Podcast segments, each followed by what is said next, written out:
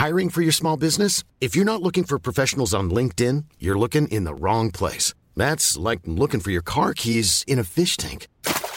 LinkedIn helps you hire professionals you can't find anywhere else, even those who aren't actively searching for a new job but might be open to the perfect role. In a given month, over 70% of LinkedIn users don't even visit other leading job sites. So start looking in the right place. With LinkedIn, you can hire professionals like a professional. Post your free job on linkedin.com slash people today. Quel numéro fait par Bob Van Aert Je comprends pas pourquoi j'étais si confiant, mais je pensais oui, c'est vraiment possible aujourd'hui, je, je me sens bien. Honnêtement, je ne le vois pas gagner l'étape. Mais quand on connaît le gaillard, L'étape qui gagne euh, du Ventoux à Malocène, euh, quand même euh, euh, vraiment euh, exceptionnel. euh. Je suis Wout van Aert et le 7e juillet 2021, j'ai gagné ma première étape de montagne sur le Tour de France.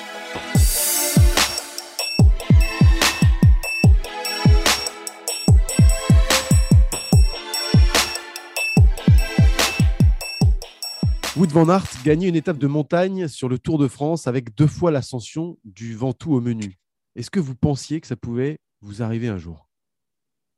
Non, pour moi, c'était, c'était la plus grande surprise de, l'année et peut-être de, ma carrière.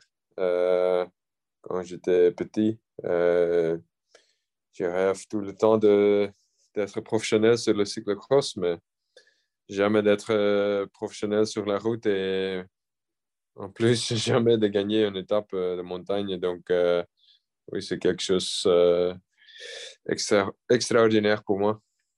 On va revenir, Wout, sur, sur cette journée complètement dingue du 7 juillet 2021. Cette journée, vous la sentez bien, Wout, parce que le matin, il y a pas mal de nervosité chez les coureurs. Il y a de la tension le matin face au micro dans la mix zone. Nous, on ressent un peu de, pression. Il y a deux fois le Ventoux à monter. Mais vous, ce matin-là, vous aviez déjà décidé que vous vouliez prendre l'échappée. Pourquoi? Ben, c'était simple pour moi parce que euh, le, le, le Mont Ventoux, c'est peut-être le, le montée le plus mythique en, en Belgique. C'est, euh, oui, euh, beaucoup de Belges euh, prennent les vacances dans la Provence et c'est euh, c'est quelque chose des amateurs fait pour grimper un, une, un fois le Mont Ventoux. C'est quelque chose en Belgique. Encore plus que grimpe le Alpe d'Huez ou autre grand col. Donc, euh, je savais que là-bas, ils, ont beaucoup de supporters belges. Et j'ai pensé que c'était une bonne occasion d'être dans l'échappée et de profiter de, l'atmosphère. Et peut-être euh, essayer de, euh, de gagner, mais ah, c'était à, ce- moment, c'était plus ouais, attendre qui, qui arrive au, au l'échappée, parce que normalement, avec euh, un grand échappé, c'est toujours euh, des, des bons grim- grimpeurs là-bas, euh, des gars petits. Donc, euh, c'était plus pour, pour, oui, pour essayer d'être devant et profiter d'une journée comme ça avec beaucoup de supporters belges. Ça représente quoi le Ventoux pour vous? Vous dites que pour les Belges, c'est quelque chose de mythique. Vous, à titre personnel, Wout van Aert, ça représente quoi le, Ventoux? Est-ce que vous avez des souvenirs de, de Mont Ventoux? Qu'est-ce que ça évoque pour vous? Euh, bah, c'est, le- premier call que j'ai fait quand j'étais, j'avais, je pense, 12 ans ou 11 peut-être. Euh, j'ai fait avec mon, mon père. Euh, donc, aussi pour moi, il y a beaucoup d'émotions et de souvenirs quand je pense sur le Mont Ventoux. Euh, donc, oui, c'est, je pense que c'est ça. Et après, c'était toujours euh, quelque chose que, qui est dans ma tête quand je, je vois le- les étapes qui, qui est là. Euh, donc, oui, euh, c'est- c'est peut-être ça. Oui. Vous avez dit que vous aviez de bonnes sensations ce matin-là avant de prendre le départ de l'étape.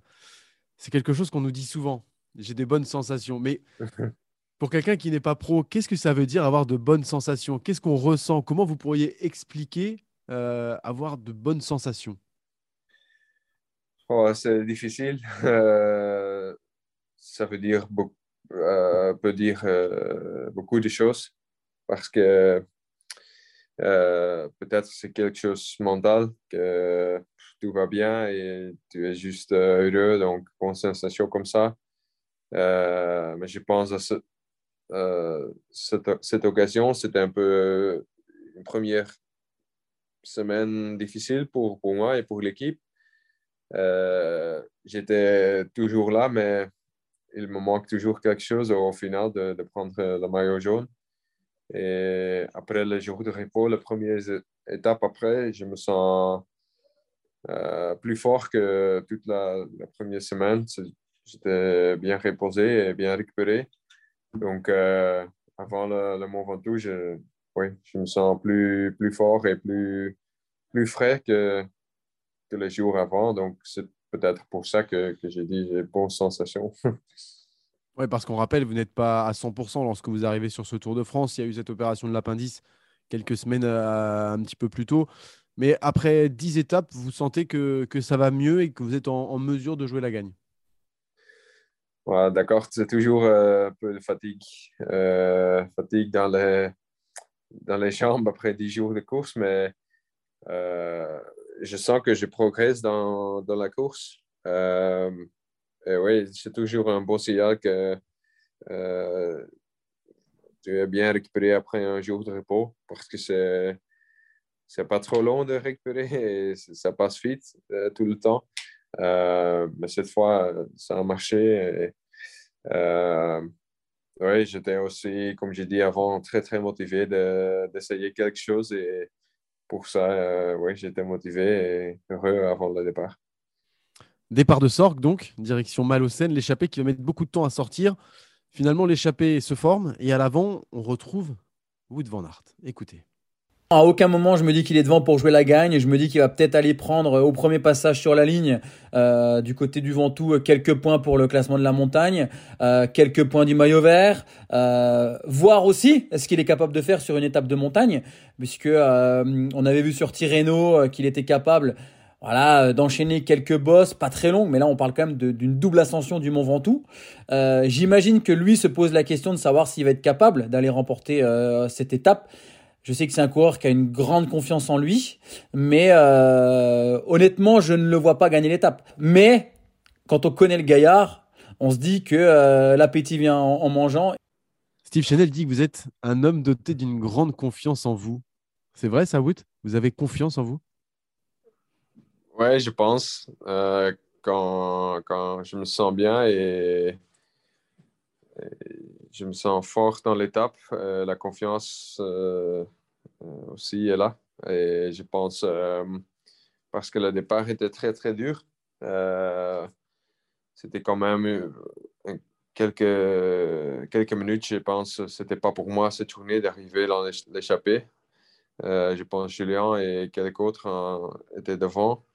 Et juste avec quelques gars, le dernier moment, j'ai décidé, OK, j'ai j'essaye une, une fois de plus et après c'est fini et c'était le bon, le bon euh, attaque. Donc quand, quand on arrive euh, ensemble au début de, je pense que c'était la première session, juste au, au pied, on, arrivait ensemble. J'ai regardé les autres et j'ai vu que tout le monde est déjà vraiment euh, fatigué à ce moment. Donc, c'est après ce, ce, moment que j'ai pensé, OK, euh, peut-être je ne suis pas le, le grimpeur le plus fort, mais je suis peut-être euh, un peu plus frais que quelques autres. Et oui, c'était comme ça, ça, ça a commencé. On va reparler justement de ce moment où on arrive dans les premières ascensions, mais encore une fois sur ce départ de l'échappée. Dans votre équipe, on a perdu Roglic très tôt, août. On a. Jonas Vingegaard qui est placé au classement général. Comment est-ce que ça s'est fait le matin au briefing? Racontez-nous un petit peu comment vous vous êtes retrouvé devant. C'est vous qui avez dit à votre directeur sportif, à vos équipiers, je vais être devant. Vous avez la, liberté à ce moment-là d'y aller, de prendre cette échappée, de, griller plein de cartouches comme vous l'avez fait? Oui, c'est ça. Je pense après, euh, après Primoz a, quitté le tour, on a dit on, veut être, on veut essayer de, faire le général le, plus haut possible avec Jonas, mais sans pression. Et un autre but, c'était d'arriver le, plus que possible dans l'échappée. c'est bon pour essayer de gagner l'étape, mais c'était aussi un bon tactique pour euh, essayer euh, aider Jonas dans la finale. Donc, c'était un, tactique avec deux buts. Donc, euh, cette journée, on, a discuté qui, est le, qui sont les coureurs les plus favorables, favorables pour, pour être dans l'échappée. Et c'était, je pense, moi et Steven Grass qui va essayer. Et oui, comme, comme ça, c'était passé. Je pense le même a passé l'étape vers Andorra. On a aussi dit, OK, quand nous sommes avant, c'est bon pour, euh, pour l'étape, pour la victoire, mais c'est aussi plus facile d'attendre pour Jonas que être dans, dans le peloton. Et, ah, tu dois suivre les meilleurs. Donc, euh, je pense que c'était la tactique pour le, le reste du, tour. Vous auriez eu cette liberté si Primoz Roglic avait été là? Euh, Peut-être non. Euh, oui. C'est comme c'est le cyclisme, c'est le sport. Euh, tout, peut, tout peut changer très, très vite et je pense, oui, ok, d'accord j'ai toujours la liberté dans l'équipe pour euh, chercher des, résultats de l'étape, mais je ne pense pas sur une étape comme le Ventoux. Donc, euh, oui, c'était. Euh, quand, tu, quand tu vois comme ça, c'est une opportunité unique. Ouais. C'était un petit peu vous, le, capitaine de l'équipe, après le, le, départ de Primoz?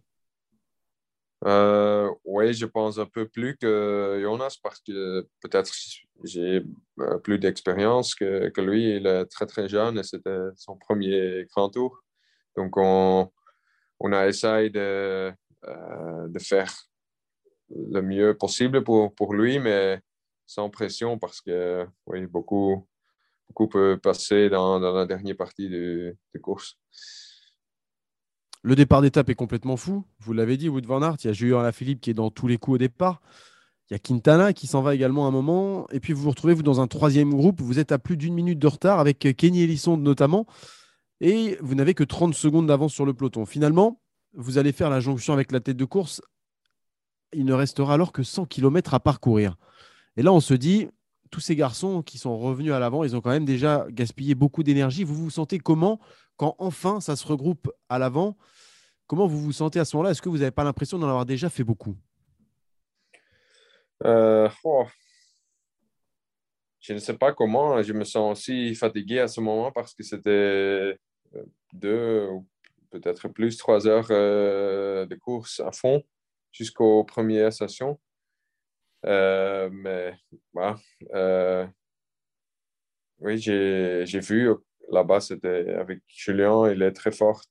Euh, ils sont euh, ils sont le plus, le plus, oh, le meilleur euh, grimpeur dans le groupe.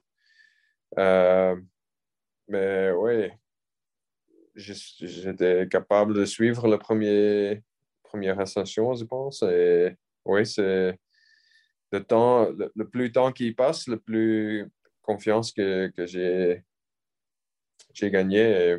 Oui, c'est difficile d'expliquer aussi pour moi. Justement, là, vous pointez un petit peu les meilleurs grimpeurs. C'est ceux que vous avez cités. Pour vous, les garçons qu'il faut absolument suivre et dont il faut garder les roues, c'est Philippe, Molema, Elisande. Pour vous, c'est vraiment les garçons à, pointer dans cette échappée. Oui, je pense qu'il était plus, mais avant le premier attaque de Julien sur, euh, sur le, le premier ascension devant tout, on reste euh, seulement avec, je ne sais pas, 6, 7 coureurs avant. 8 Ah, 8.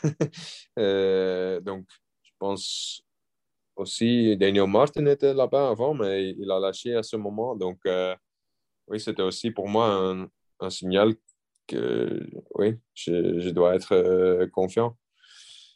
Vous êtes encore 8 à l'issue de la première ascension. Vous passez une première fois au sommet.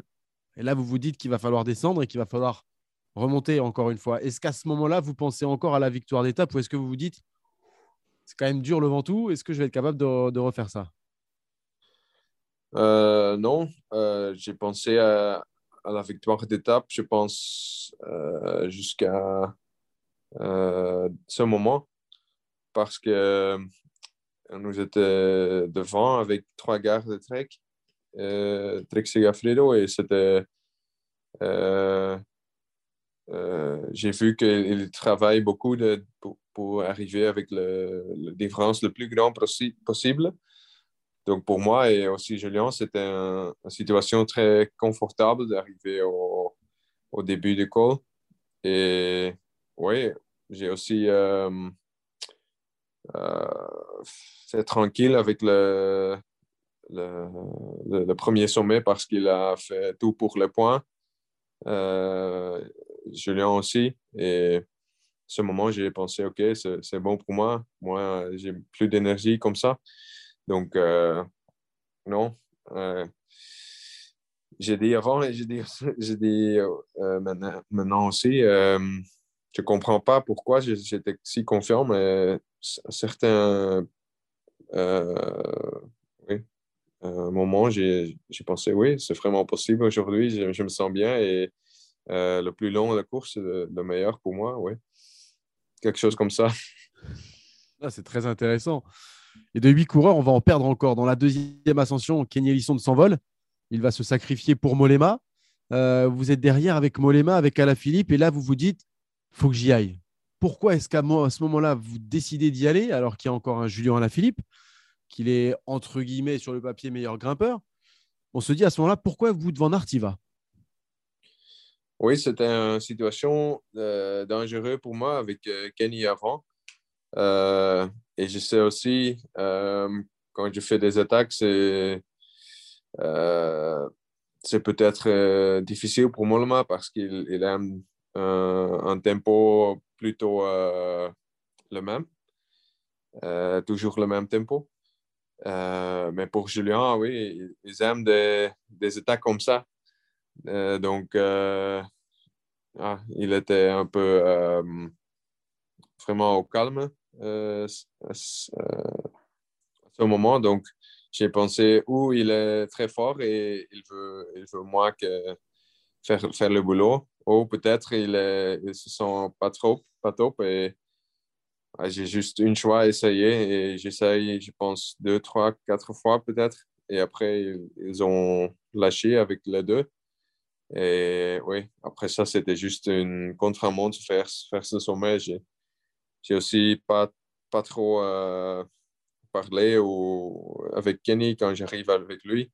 C'était juste, euh, euh, pour moi, c'était pas un problème parce que je, suis capable de battre lui au sprint.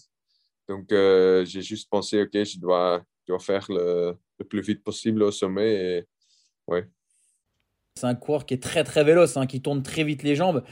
Et, sincèrement, je pense que le Ventoux, c'est vraiment un col taillé pour lui, euh, très régulier, euh, avec, euh, comme je l'ai déjà dit, avec très peu de pente au-delà des, des, des 11-12%. Donc voilà, il tourne bien les jambes, il est régulier. C'est un effort de, de contre-la-montre. Il faut être hyper linéaire. Et effectivement, quand il fait péter les grimpeurs, bah moi forcément je m'enflamme. Euh, voilà, un, coureur de, cette trempe qui arrive à, faire péter euh, des, des des Molema, euh, des Alaphilippe et, et tant d'autres grimpeurs, ça, bah voilà, ça, bouscule les codes et, c'est sûr que ouais, non, ça, ça m'a mis un petit frisson, ça c'est sûr.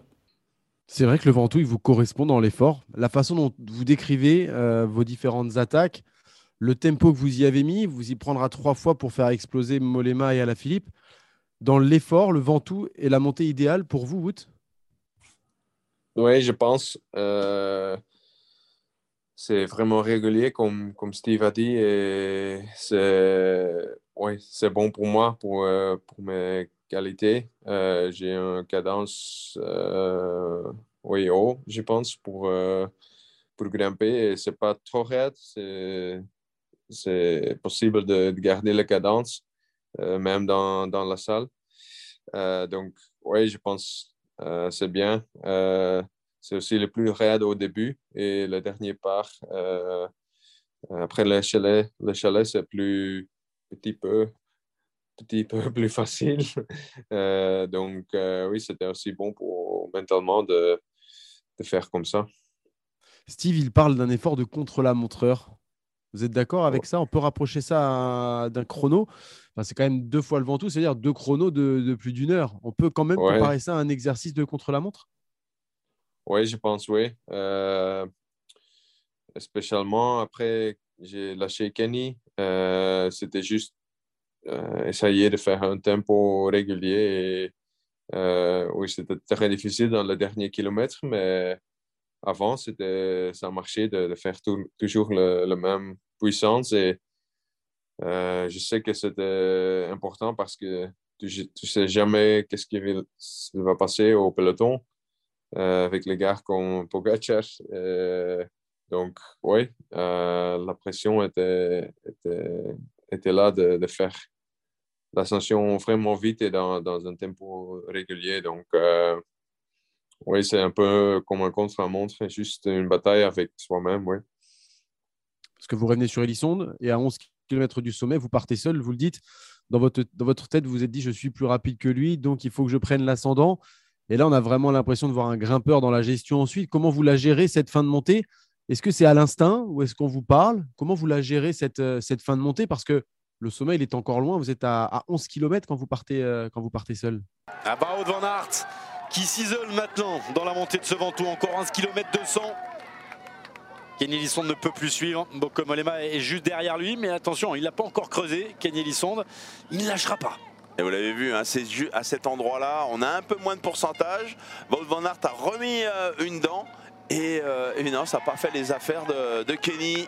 Oui, j'ai, euh, à tous les moments, je sais combien de kilomètres de, sommet, donc c'est vraiment euh, rouler kilomètre par kilomètre et euh, vivement, j'ai aussi la voiture derrière moi qui, qui m'a supporté au, au top. Euh, et les, premiers kilomètres, la différence avec le, peloton a resté le même, donc c'était aussi bon pour, pour le moral. quand tu, tu, roules assez vite que, que le meilleur, c'est la dernière ascension, c'est toujours, ça veut dire quelque chose, je pense. Et oui, je sais aussi que un gars comme Mollema, il, fait toujours. Euh, euh, il, il, va au bout, euh, au fond, jusqu'à la fin et il ne va pas craquer. donc, oui, quand je suis capable de grandir l'avantage à lui, c'est aussi quelque chose bon. Donc, j'essaie tout le temps de, de prendre moral de choses comme ça quand j'étais avant. Même d'attaquer dès le pied, on pourrait croire que c'était un peu tôt, mais après, si on attendait trop, c'est sûr que Wood, euh, Van Aert, il aurait, sur le sommet, c'était mieux pour lui. Donc, euh, mais même dans les pourcentages, il est revenu sur moi et après, il m'a imposé ce rythme infernal comme ça. Et, puis bon, il était, plus fort. Et il a gardé un train comme ça, un métronome, vraiment euh, en vélocité. Et puis après, il, a, attaqué c'était plus fort. Donc euh, voilà, il n'y a pas de regret. Euh, tu peux juste euh, le féliciter. quoi. C'est Kenny Elisonde qui, qui était très fair-play, comme un, métronome. C'est ça, finalement. Vous avez fait un effort de métronome. Ouais, je ne sais pas, mais je suis très fier d'entendre les mots comme ça. ça. ça. veut dire beaucoup pour moi quand un collègue parle comme ça. Donc, oui, c'est je pense que c'est mon style de, de pédaler avec euh, euh, cadence euh, très haut, fréquence. Donc, oui, peut-être pour, pour le, peuple à la maison, ça, ça, ça vu facile ou quelque chose comme ça, mais c'était vraiment pas. oui, parce que pour certains à la maison, ils se sont dit euh, mais attendez, euh, Kenny Lissonde, il est plus léger, il est quand même meilleur grimpeur normalement. Et pourtant, dans cette double ascension, vous avez été meilleur que les grimpeurs, malgré votre gabarit, qui n'est pas au départ un gabarit de grimpeur. Ça, c'est comment vous l'expliquez, Wood C'est justement parce que c'était une montée qui, qui vous convenait mieux qu'à eux, peut-être? Non, je pense quand moi et Kenny fait l'ascension juste euh, avec le départ au, au pied, j'ai aucune chance, vraiment aucune, parce que comme, comme tu dis, euh, il, est plus léger. Mais maintenant, on fait cette, ascension euh, après une course longue, après 10 jours de, bataille.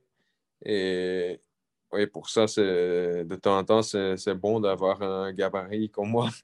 Donc, euh, oui, je pense que ça, c'était mon, c'était bon pour moi. Et pour Kenny, c'est euh, c'est dur d'arriver dans l'échappée euh, avec son, son, poids. Donc, euh, oui, c'était mon avantage cette journée.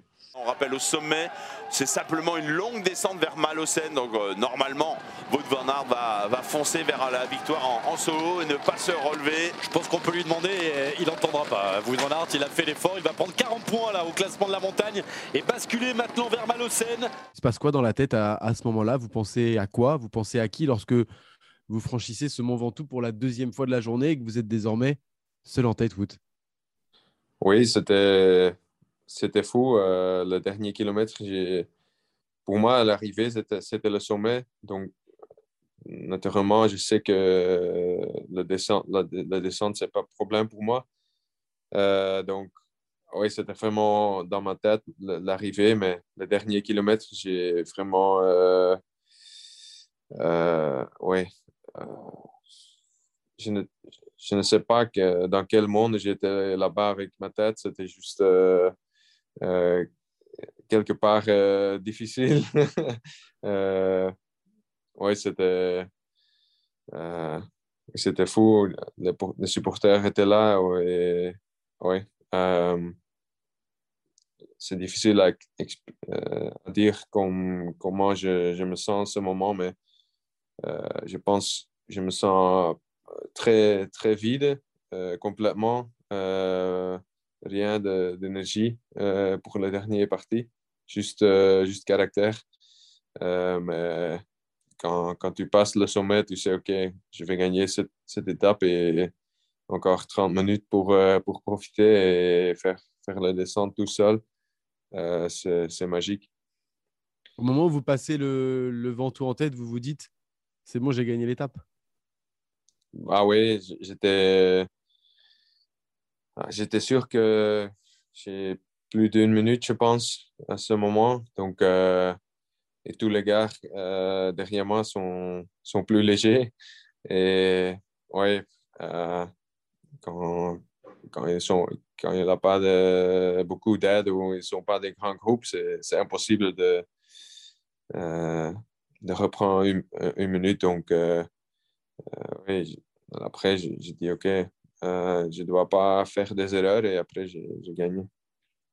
Après trois succès au sprint sur les routes du Tour de France, vous gagnez donc une étape de montagne avec plus de 4000 mètres de dénivelé positif. Vous faites la descente sans la moindre faute. Vous présentez seul sur cette ligne d'arrivée. Vous entrez dans l'histoire. On ne pensait pas voir Wout van Aert aujourd'hui le géant de Provence. Un géant de Provence en Ventoux escaladé à deux reprises. Victoire de Wout van Aert aujourd'hui. Il s'impose à Malocène dans cette onzième étape du Tour de France. C'est sa quatrième victoire d'étape sur le Tour. Sa sixième victoire de la saison. Est-ce que c'est la plus belle victoire de votre carrière, Wout? Euh, Je pense oui.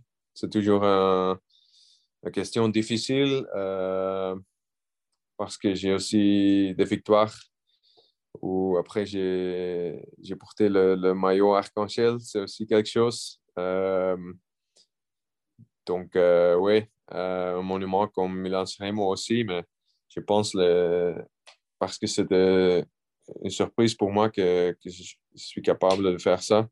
C'est plus, plus grand pour moi et euh, oui, euh, aussi dans le tricolore, Belgique, avec, euh, avec les supporters en Malocène et au, Ventoux, c'était, ça donne aussi quelque chose extra, je pense. donc, quand, quand, je dois répondre maintenant, c'est le plus beau, la plus belle victoire, oui, Vous avez pris plus de plaisir sur la, une fois la ligne d'arrivée franchie que lorsque vous avez gagné un sprint par exemple? L'effort est différent, on ne termine pas de la même manière. Il y a un plaisir plus fort ou pas? Oui, tu as plus de temps de profiter. Euh, les derniers kilomètres, tu, euh, tu le sais, et dans la radio, les, directeurs sportifs, oui, ils sont heureux aussi et c'est ouais, c'est difficile quand tu gagnes au sprint, l'adrénaline et tout, c'est aussi quelque chose d'extraordinaire, mais quand tu gagnes comme ça, c'est pour moi, c'est aussi trop, oui, très beau. Donc, oui, c'est de, très, très, très bons souvenirs pour moi. Oui. Vous parlez de cette joie qui vous anime. Est-ce que vous avez également de la fierté parce que ce jour-là, vous marquez l'histoire du Tour? Wood van Aert, vous faites quelque chose d'énorme. Vous savez, capable de remporter des sprints et des chronos, mais de gagner cette étape-là, je suppose qu'il y a de la fierté également quelque part? Oui, oui, j'étais très fier. euh, plutôt à ce moment parce que c'était, comme je dis, un, tour difficile, une préparation difficile pour moi. Euh, donc, oui, euh, je pense que c'était aussi un sentiment que finalement, c'est là, euh, après, après, après, un boulot très, très difficile et très, très fort. j'ai mon, mon, victoire et, et peut-être le, l'étape le plus spéciale de cette édition. Donc, euh, oui, euh, c'est toutes les choses que, que je pense immédiatement. Ouais. Il y en a un qui a adoré cette victoire. Il l'a regardé chez lui, à la télévision. Mais il a également adoré votre saison dans sa globalité. Il s'appelle Eddy Merckx. On l'a rencontré il y a quelques jours et on lui a parlé de vous. Écoutez. Wout van Aert, euh, il a quand même gagné euh, il a gagné l'Amstel, et puis l'étape qu'il gagne euh, devant tout à Malocène, euh, quand même euh, vraiment exceptionnel pour un non-grimpeur, quoi. Donc c'est quand même un, super champion. Bon, il, a peut-être raté les Jeux Olympiques, peut-être tout à fait de sa faute. L'équipe n'était pas peut-être entière à sa disposition. Le championnat du monde, il était peut-être un peu moins. Euh, peut-être que le, le compte la monte, euh, quand il est arrivé deuxième à 5 secondes euh, de Ghana, il a coupé un peu les jambes pour, pour la suite de la saison. Ça vous touche, les mots d'Eddie Merckx? Oui, je pense, parce que je suis belge, c'est encore plus spécial, mais pour, pour tous les coureurs de peloton, je pense Eddie c'est le, le, plus grand. Oui, c'est notre idole et euh, pour peut-être quand c'est spécial pour tout le monde, ça reste normal pour Eddie parce qu'il a gagné tous. Et donc, euh, quand il, dit quelque chose comme ça, c'est toujours, euh, toujours bon. Ouais. Personne ne connaît les limites de Van Aert, peut-être même pas lui. Et à ce moment-là, bah, je me rappelle quand même de, certaines paroles de, Jackie qui disait qu'on ne sait pas jusqu'où il va aller. Euh, tout, comme, euh, tout comme certains autres athlètes, hein, euh, tout comme Pogachar qui peut peut-être gagner 7, 8, 9, 10 tours, on ne sait pas, comme, comme Van Der Poel, comme tant d'autres. Donc forcément, ce jour-là, oui, on, est en train d'assister à quelque chose d'assez d'assez incroyable. mais encore une fois, c'est c'est incroyable pour beaucoup de gens. Je suis très surpris, mais c'est pas quelque chose de choquant. Euh, si un jour on m'avait dit ça, euh, j'aurais dit c'est envisageable, c'est faisable avec le, moteur qu'il a et le talent qu'il a.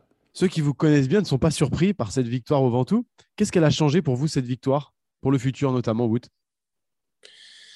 euh, bah, Je pense que ça va être plus difficile pour moi de, d'arriver au échappé dans, dans une étape montagne.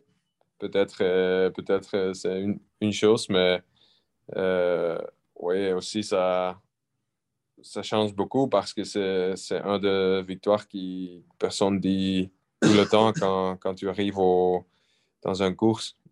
Euh, une course, donc, euh, ouais, euh, je pense que ça va changer peut-être quelque chose, mais ça, ne va pas changer mon, mon, caractère ou je suis le même et je veux, faire les choses comme ça en plus dans, dans le futur. Parlons-en du futur. Euh, Eddy Merckx relevait votre performance sur les routes de Tirreno. Est-ce que justement, Tirreno, Paris-Nice, après ce que vous avez fait au Ventoux, ce sont des courses qui pourraient vous plaire dans un futur proche? Vous focalisez un petit peu plus encore dessus Peut-être oui, mais je pense d'abord mon, mes, mes objectifs sont plutôt euh, le, les classiques. Euh, ouais, comme, comme mes capacités et mon nationalité comme belge, je rêve ouais, de Tour de Flandre et Paris-Roubaix. J'espère que, que, je gagne ce, un jour et peut-être après, je veux, je veux changer mes, mes objectifs un peu, mais avant, c'est le meilleur focus, euh, le plus grand focus. Donc, euh, ouais, euh, je pense que c'est toujours important de choisir parce que pour moi, maintenant, spécialement maintenant, beaucoup de personnes disent que je, je peux faire tous. Mais c'est à ce moment que c'est important de réaliser c'est impossible de faire tout, toute l'année au haut niveau. Donc, euh, je dois choisir et euh, prendre des, des, choix. Justement, Eddy Merckx et Steve Chanel ont une idée des courses qui vous conviennent le mieux.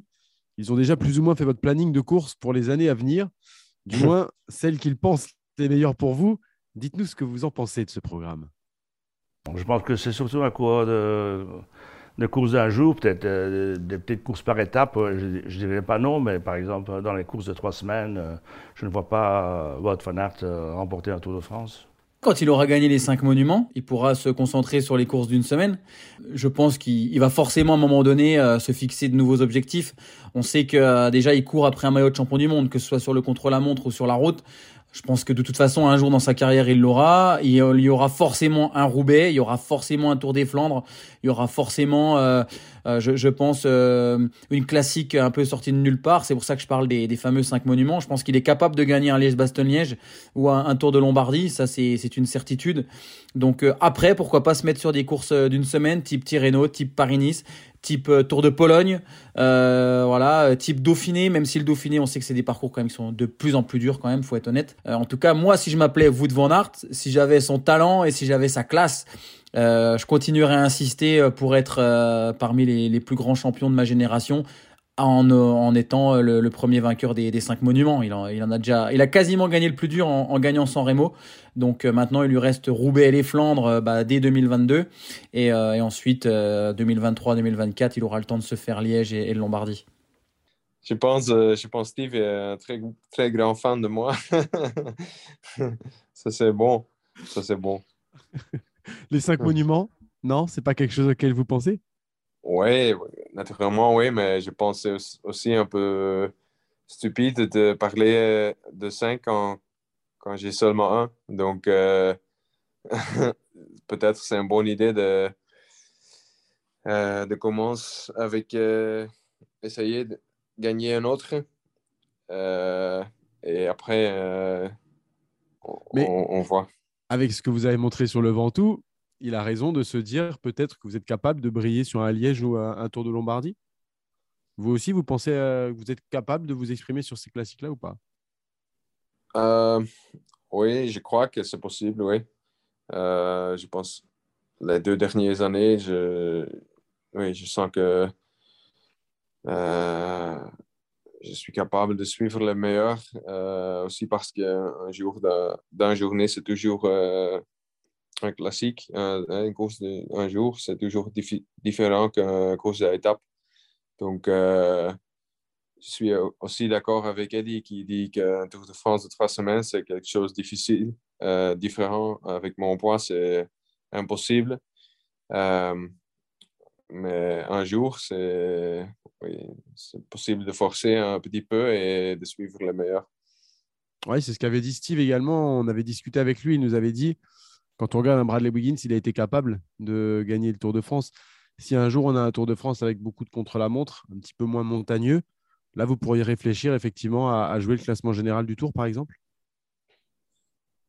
Bah, comme, comme on dit avant, je pense d'abord j'ai autre objectif et je pense aussi c'est possible que euh, c'est pas possible de, de, prendre tous les objectifs avant, euh, avant euh, quelques, euh, quelques. Donc peut-être c'est j'arrive à être 36 euh, et je dis OK, euh, c'est assez euh, sans, sans, essayer ça. Mais ah, je peux aussi, je ne veux pas aussi dire que, que je fais ça jamais. je, pense c'est aussi une qualité de, de rester tous les rester ouvert toutes les options.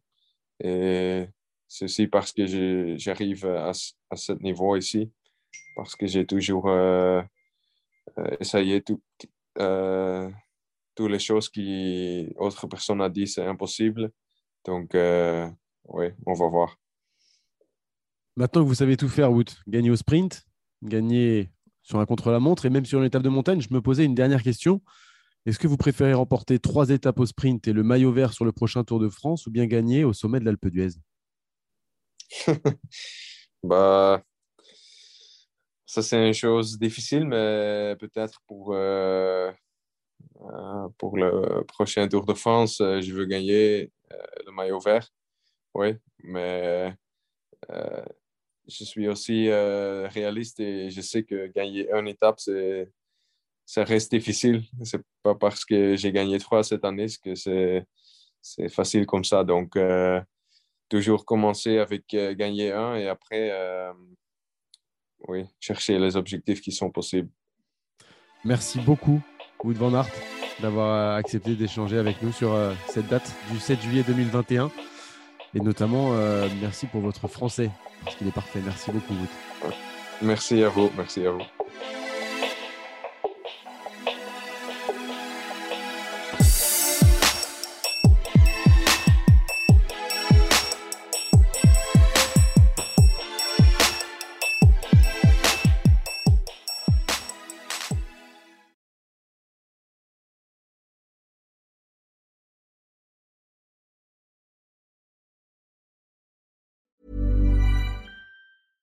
Even when we're on a budget, we still deserve nice things.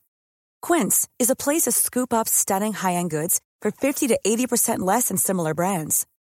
They have buttery soft cashmere sweaters starting at $50, luxurious Italian leather bags, and so much more. Plus, Quince only works with factories that use safe, ethical, and responsible manufacturing. Get the high-end goods you'll love without the high price tag with Quince.